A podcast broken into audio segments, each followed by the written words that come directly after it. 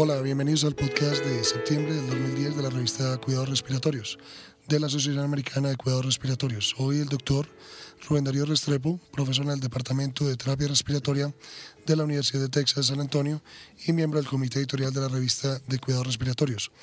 Hoy tengo la gran fortuna de grabar esta edición desde Boyacá, Colombia, en donde estamos participando en el sexto Seminario Internacional de Rehabilitación Pulmonar y primero en Cuidado Respiratorio con mi gran amigo Gustavo Holguín, jefe del Servicio de Kinesiología del Hospital de Pediatría Juan P. Garrahan de Buenos Aires, Argentina, Fellow Internacional de la ARC y miembro del Comité Internacional de Cuidados Respiratorios.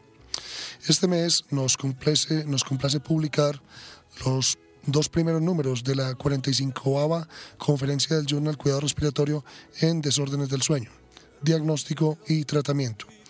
Los eh, desórdenes respiratorios son bastante frecuentes durante el sueño, que además limitan la habilidad para lograr el sueño, descanso, resultando así en adormilamiento diario y contribución a la aparición de morbilidad.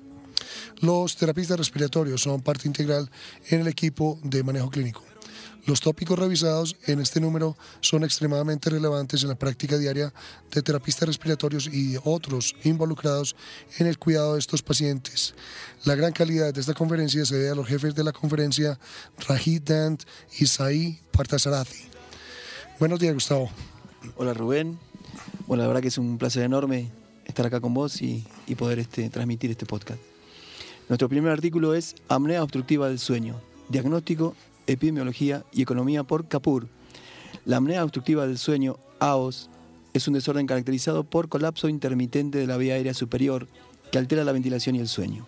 Los factores que contribuyen al colapso de la vía aérea superior incluyen características anatómicas, disminución del volumen expirado, inestabilidad del control respiratorio, inestabilidad del estado del sueño y migración rostral de líquidos en posición supina. La contribución relativa de estos factores varía entre individuos con AOS y esto puede tener implicaciones en cuanto a la eficacia del tratamiento de un individuo. La apnea obstructiva del sueño es común en los adultos, hombres mayores y obesos tienen un alto riesgo. Hay una gran incertidumbre en cómo medir la severidad de las alteraciones respiratorias en el sueño que demarca normalidad y cómo definir el síndrome clínico. La identificación de pacientes que necesitan el estudio del sueño es relativamente simple e involucra evaluación de varios factores como el ronquido, apnea, hipertensión, masa corporal, y circunferencia del cuello. La apnea obstructiva del sueño está asociada con costos sustanciales para la sociedad, incluyendo costos médicos. Los estudios de costo-efecto apoyan fuertemente la terapia de CPAP en pacientes con AOS moderada o severa. Nuestro siguiente artículo es ¿Qué es apnea central del sueño? por eh, Malhotra y Owens. Apnea central del sueño describe un grupo de condiciones en las cuales el cese de flujo aéreo ocurre sin esfuerzo respiratorio. Por el contrario, los pacientes con apnea del sueño obstructiva tienen esfuerzo respiratorio durante los eventos. Sin embargo, existe un cruce considerable entre la patogénesis y la presentación clínica de la ASO y la apnea del sueño central. Un buen conocimiento del mecanismo de producción de la apnea del sueño central es importante para el cuidado crítico óptimo.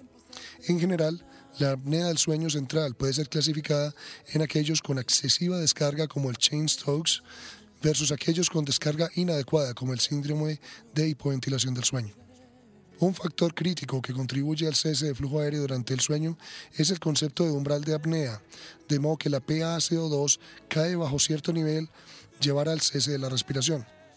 La PC, PaCO2 puede caer por debajo del umbral de apnea químico cuando la descarga es excesiva. Por ejemplo, la quimosensibilidad está aumentada o cuando la hiperventilación ocurre, por ejemplo, al despertar.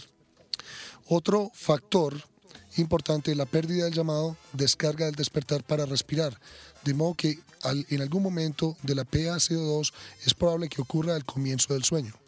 Una variedad de factores contribuyen a este aumento, incluyendo el colapso de la vía aérea superior y la disminución de la quimosensibilidad, particularmente durante el sueño y movimiento ocular rápido. En pacientes con baja descarga central, esta pérdida adicional de descarga al comienzo del sueño puede llevar a marcada hipercapnia en algunos casos. El tratamiento de la apnea del sueño central es revisada con detalle, incluyendo el papel de la presión positiva de la vía aérea y la optimización de la terapia médica. Una gran escasez de investigación existe en esta área, enfatizando las oportunidades para investigadores jóvenes quienes están interesados en este campo.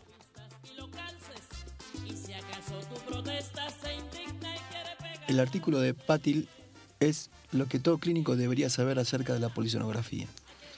Los estudios de polisonografía son una herramienta esencial para el médico especializado en sueño y ayuda al diagnóstico y al tratamiento de desórdenes del sueño. La polisonografía se refiere a la grabación, análisis e interpretación de múltiples señales fisiológicas recogidas simultáneamente.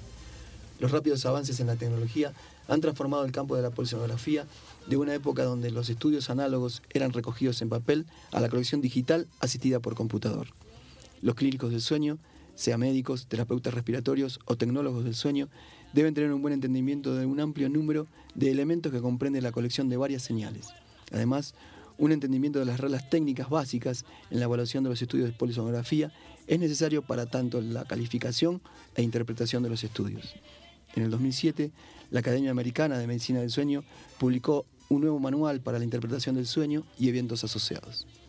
Estos cambios incluyeron modificaciones de la puntuación del sueño, la puntuación de los eventos respiratorios anormales durante el sueño y los desórdenes de movimiento durante el sueño. Unos pocos estudios tempranos han evaluado los efectos de los cambios en las guías de puntuación a las reglas de Raschaffen y Cales para el sueño en la Academia Americana de Medicina del Sueño. Algo de controversia en cuanto a la puntuación de eventos respiratorios continúa existiendo y requiere que se realicen más estudios.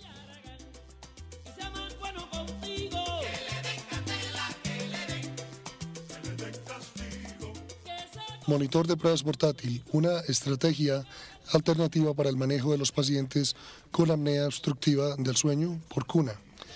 Los monitores de pruebas portátiles son cada vez más utilizados en manejo ambulatorio para el diagnóstico y tratamiento de los pacientes con apnea obstructiva del sueño. Existe una variada gama de monitores portátiles disponibles comercialmente y que van de los grabadores de un solo canal a las unidades que registran un polisonograma completo. Recientes estudios de efectividad comparativos han demostrado que los resultados clínicos de los pacientes con un pretest con alta probabilidad para la apnea obstructiva del sueño que recibieron evaluación ambulatoria con monitores de pruebas portátiles tienen similares resultados funcionales y de adhesión al tratamiento con presión positiva continua de las vías aéreas en comparación con pacientes evaluados con polisomnografía en laboratorio. El costo-efectividad de las pruebas con monitores portátiles y su potencial para mejorar el acceso del paciente al diagnóstico de tratamiento requiere una mayor investigación.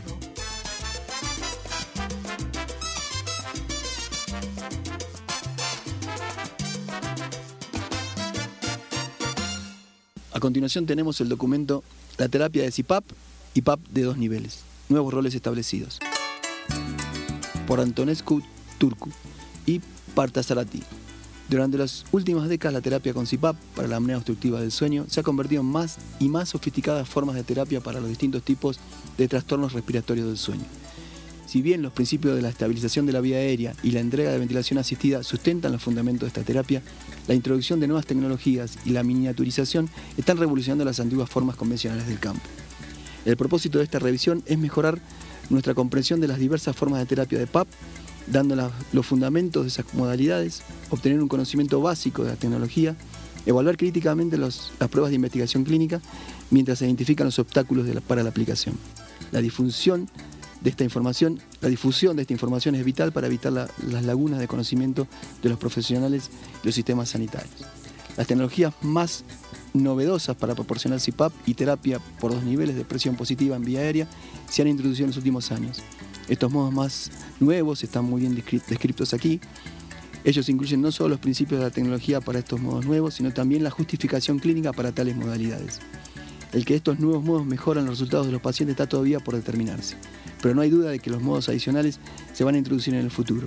Como clínicos tenemos la responsabilidad de entender cómo estos nuevos modos funcionan y también conocer los beneficios potenciales, así como las desventajas de estos modos.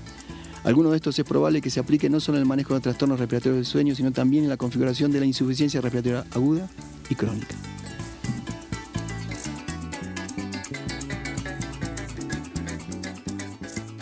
Aumentar la adhesión de CPAP es tarea de todos por VOLE. La apnea obstructiva del sueño es una enfermedad crónica tratada con eficacia con el uso de la terapia de CPAP. La adhesión del paciente al que se le prescribe CPAP es variable, sin embargo, dejando al paciente con AOS subatendido de riesgo de desarrollo o empeoramiento de afecciones médicas comórbidas como la hipertensión y enfermedades cardiovasculares. La gravedad de la enfermedad y la presencia de somnolencia durante el día parecen tener una cierta calidad de predicción para la adhesión posterior a través de una constante búsqueda de factores predictivos relacionados con la adherencia de CPAP que ha sido difícil, ha sido difícil de lograr. Otros factores que influyen, como el sexo, edad, nivel socioeconómico y rasgos de personalidad, son predictores menos robustos. El uso de modalidades de tratamiento sofisticados tales como autotitulación o el uso de levels han demostrado mejorar la adherencia en ciertos subgrupos de pacientes con AOS. Los efectos adversos, tales como congestión nasal, sequedad de boca o irritación de la piel, ocurren en aproximadamente el 50% de los usuarios de CPAP y hacer frente a esos efectos adversos puede mejorar la adherencia en algunos pacientes. Más alentadores son los estudios sobre el uso de una intervención educativa, intensiva e intervenciones conductuales.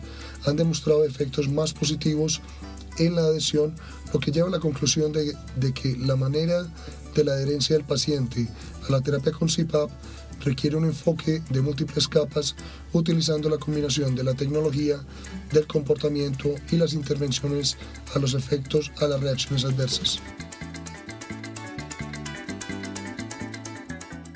Bien, nuestro trabajo final de este mes es el sueño y trastornos respiratorios del sueño en el paciente hospitalizado por GAIN.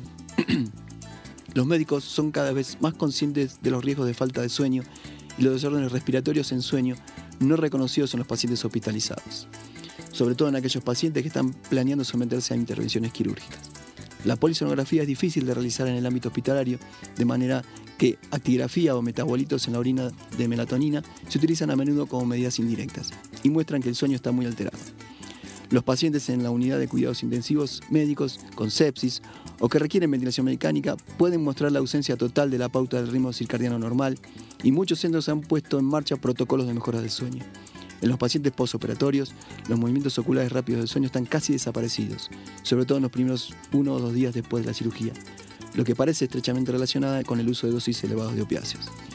Los trastornos respiratorios del sueño son comunes en pacientes postoperatorios y se han utilizado encuestas para predecir las posibilidades de la apnea obstructiva del sueño y la tasa de complicaciones respiratorias. Se están desarrollando protocolos para evaluar a pacientes que determinen la necesidad de la aplicación de presión positiva en la vía aérea en el paciente con SAOS en el hospital. Un protocolo de intervención sistemática, estratégica, para tratar la apnea obstructiva en pacientes con sospecha de SAOS puede ayudar a, guiar a la toma de decisiones diagnósticas y terapéuticas. Los hospitales que son proactivos en el desarrollo de protocolos para la identificación y manejo de pacientes con trastornos respiratorios del sueño pueden ser recompensados con reducción de complicaciones y costos y el procedimiento es seguro para ser incorporado en el futuro en las soluciones pagas. Los esperamos el próximo mes, eh, esperando que en el, en el, mes de octubre no tenga la meningitis. Muchas gracias.